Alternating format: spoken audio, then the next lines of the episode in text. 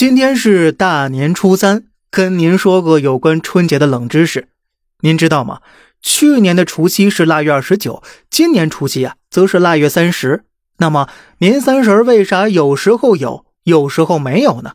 根据新华社的报道，即将进入农历癸卯兔年，因为闰二月的存在呀，全年共有三百八十四天，从二零二三年一月二十二号开始，到二零二四年的二月九号结束。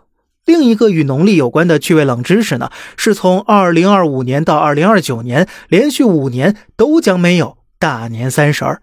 原来啊，我国的阴历计算法是根据月亮的圆缺来进行编纂的，这样的计算被称为素望月。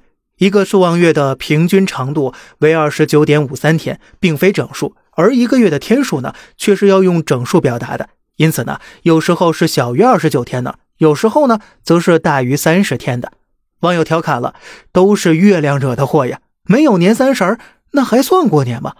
当然了，虽然年三十会消失，但是不管是腊月二十九还是腊月三十，作为传统节日的除夕却是一直存在的。只要正月初一还在，前一晚呢，那都是除夕。